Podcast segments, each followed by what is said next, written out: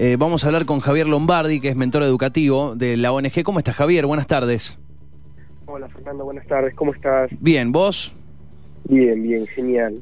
Bueno, eh, lanzaron, eh, entiendo que ya viene hace varios años este, este concurso que tiene que ver con Mi Red Segura, un concurso que apunta eh, a una mayor conciencia, a una actividad creativa que vincula la seguridad en Internet y a los más chicos. Sí, totalmente. Desde Argentina Cibersegura ya hace algunos años venimos organizando este concurso, Mi Red Segura, que bueno, la idea es que podamos premiar a pósters y videos producidos por chicos de primaria y de secundaria, eh, que bueno, se van a juntar en equipos de hasta cinco personas y bueno, se van a inscribir antes del 4 de septiembre. La idea o los ejes del concurso son este año producciones que reflejen temáticas como ciberbullying, sexting y grooming. Digo, a ver, eh, todos por ahí no, sé si, si conocen eh, de qué se trata esto, ¿crees que lo definamos? Eh, dale, dale, a ver, eh, hemos charlado bastante, pero nunca viene mal refrescar eh, brevemente estos conceptos que atraviesan, lamentablemente, digo, muy comúnmente la actividad de un chico en Internet. Adolescente hoy. Bueno, el ciberbullying, bueno, el bullying ya lo, lo conocemos desde hace mucho tiempo, el ciberbullying tiene que ver con el acoso en redes, ¿no? Que a diferencia del bullying, el ciberbullying lo que hace es magnificarlo, amplificarlo y hacer que esto, bueno, no se termine, como antes pasaba, digo, podían hacerme bullying eh, en el club, pero quizás eh, yo después me iba y en casa tenía un espacio tranquilo. Hoy ya esto con el ciberbullying no es así. Cuando hablamos de, de sexting tiene que ver con esta eh, actividad que hacemos entre dos personas de mandarnos mensajes eróticos, sí, o sexuales por algún alguna aplicación de mensajería que nosotros vemos como por ahí complicado el tema de que después en algún momento se pueda viralizar ese material y ser negativo para, para la persona que, se viralizó, ¿no? Claro, el tema, por, ahí el tema con el sexting es, eh, digo, es una práctica que muchos adultos eh, hacen y que cuando hay consentimiento por ambas partes eh, y cuando, como decimos, no se filtra, uno no es, o sea, no se filtra esta información, la información, esta foto que nos enviamos, este video, este audio, queda entre vos y yo y, era consentido porque justamente queda entre nuestra privacidad y la privacidad de los que participan, todo bien con el sexting. Ahora, ¿qué pasa cuando se usa con la famosa eh, pornovenganza o, eh, o se, extorsiona o la sextorsión que se llama, que yo tengo una foto tuya, entonces mira, si vos abrís la boca yo largo tu foto o tengo estas cosas tuyas. Ese es el, ¿no? el mayor problema del sexting. Totalmente, ese es exactamente el riesgo y es lo que nos preocupa hoy que vemos chicos muy chicos, ¿sí? practicándolo y por ahí no sabiendo de estos riesgos, ¿no? Claro, claro, ese es, como, eh, o sea, tenemos que estar muy seguros o conocer lo más posible a la otra persona, eh, al menos me imagino que eso se recomienda a la hora de hacer un, tener una práctica como esa. Totalmente, exactamente como vos lo decís, ¿no?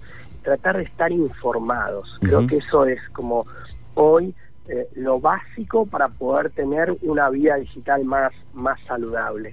Y por último, el tema de grooming. El grooming desde 2013 es un delito que tiene que ver con un adulto contactando a un menor por medios digitales con un fin netamente sexual, ¿sí? de hacerse material de índole sexual o el encuentro en el plano físico con, con ese menor. ¿no?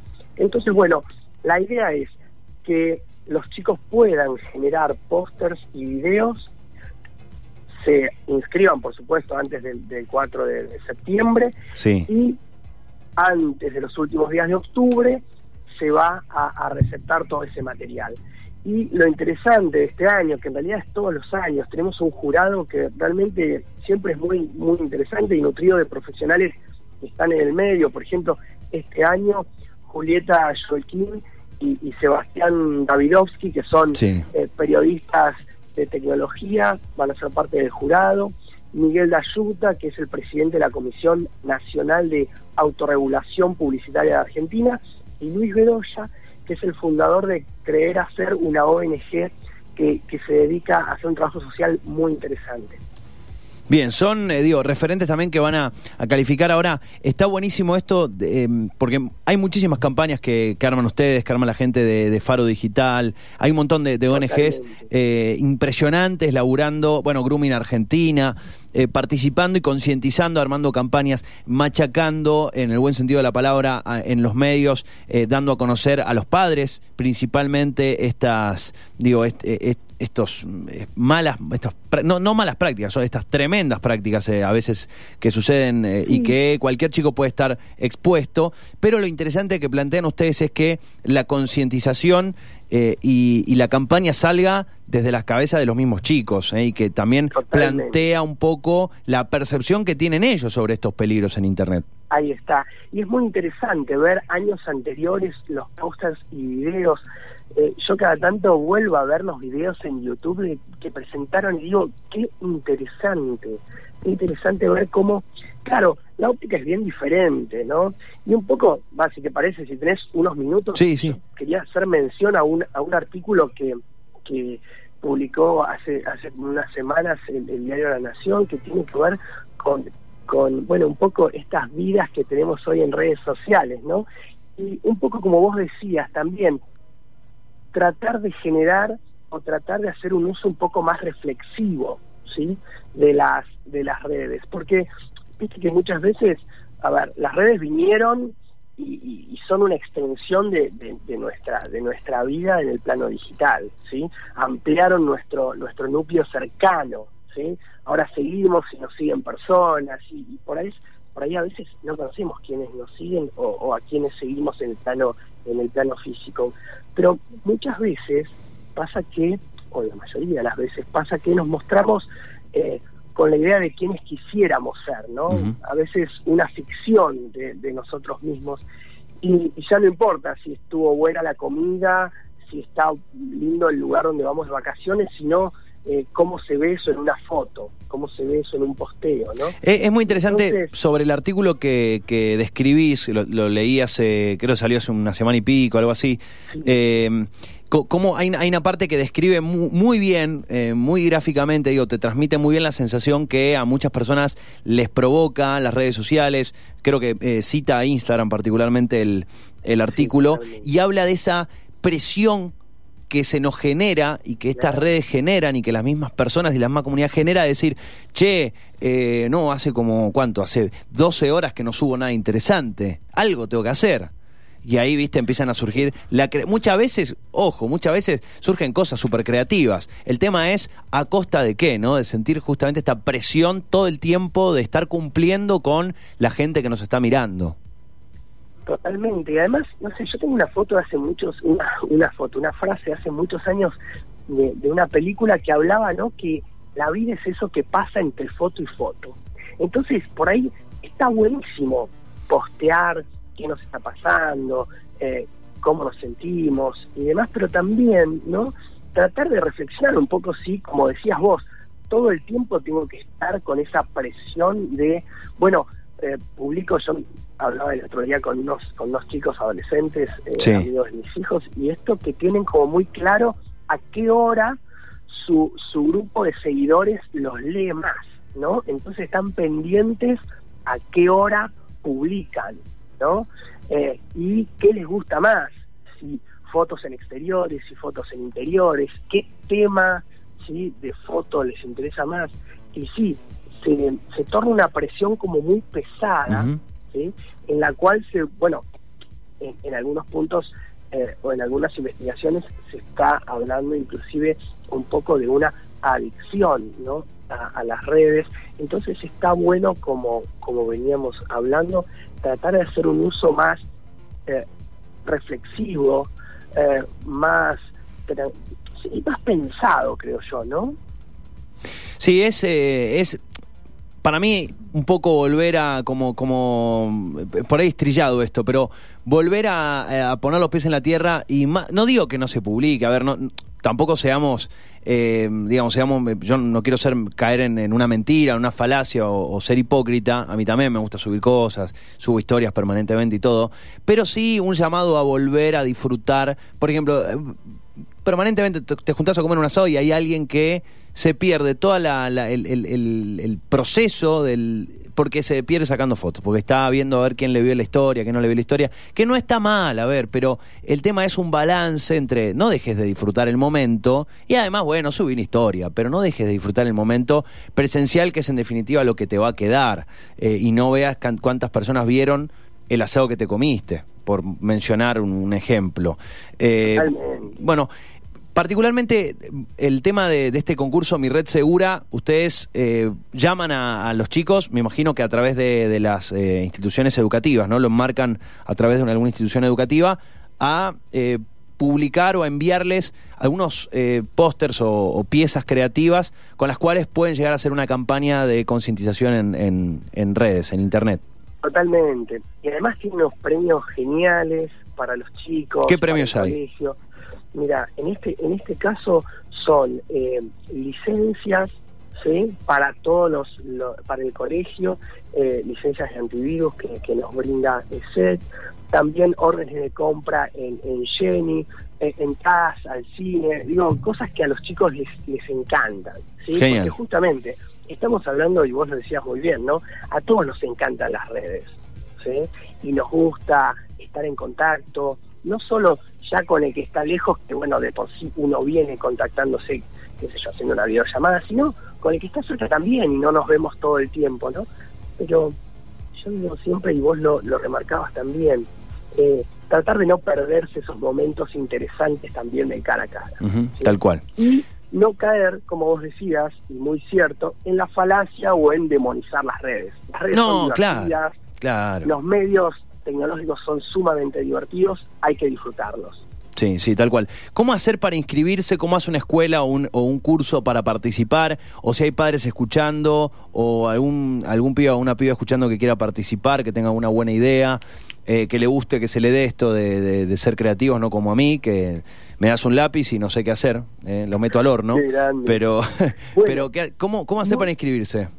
Muy sencillo entran a argentinasibersegura.org y ahí ya tienen un link a mi red segura donde tienen un botón para inscribirse y ya están participando eh, y es muy bueno que digo lo puedan hacer si tienen inquietud porque realmente se dan eh, bueno la publicación de todos los trabajos y la evaluación de estos profesionales del medio que realmente eh, son muy interesantes. Muy bien, muy bien. Bueno, pueden hacerlo. ¿eh? Ahora les voy a enviar, para los que quieran, se lo envío por WhatsApp. Quienes ya están eh, suscritos a nuestro canal de Telegram, les voy a enviar el link ahora para inscribirse directamente, donde están todas las bases y condiciones también para poder participar. Javier, un placer. Ojalá que esto ya mm, exceda, digo, ojalá que ustedes como ONG, pero además desde los colegios, desde el Estado, desde las escuelas, insisto, se empiece a tomar las políticas de educación ciudadana digital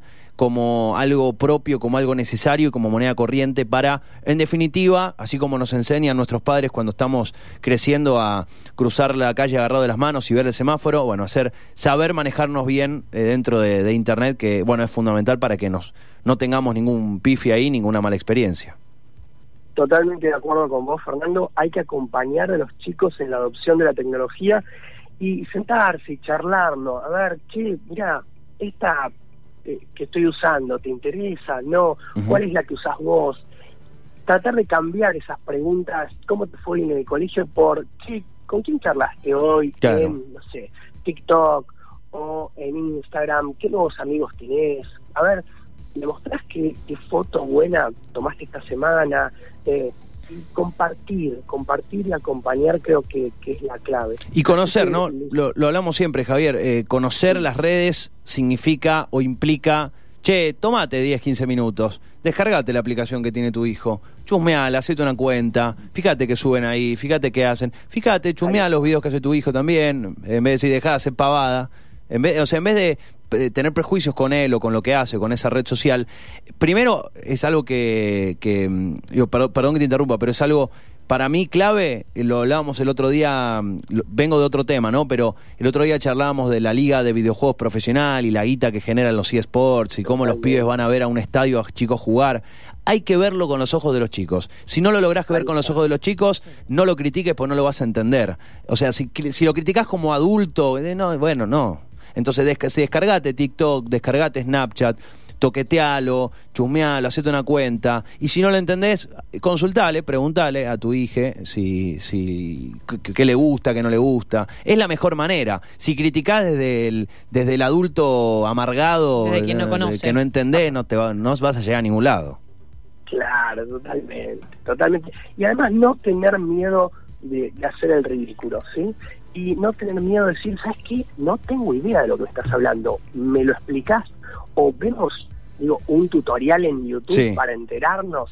Esas cosas me parece que tendríamos que incorporarla más al día a día. Sí, sí. Che, YouTube hoy se convirtió en el nuevo Yahoo Respuestas. ¿eh? Todo lo que busquen en Total. YouTube hay, hay, hay de todo. O sea, hay para hacerte el nudo de la corbata, hay lo que quieras en YouTube. Así que eh, busca eh, lo, lo que quieras encontrar ahí, tutoriales o personas explicándote cosas, fenómenos políticos, tecnológicos, hay de todo en YouTube. ¿eh? Hay mucha zaraza también. Eh, hoy leía, eh, no te quiero quitar más tiempo, Javier, pero hoy, hoy No, leía un estudio que hablaba sobre cómo si uno busca eh, calentamiento global en YouTube, es muy interesante esto. Están algunos sectores están un poco preocupados, principalmente los ambientalistas y los científicos.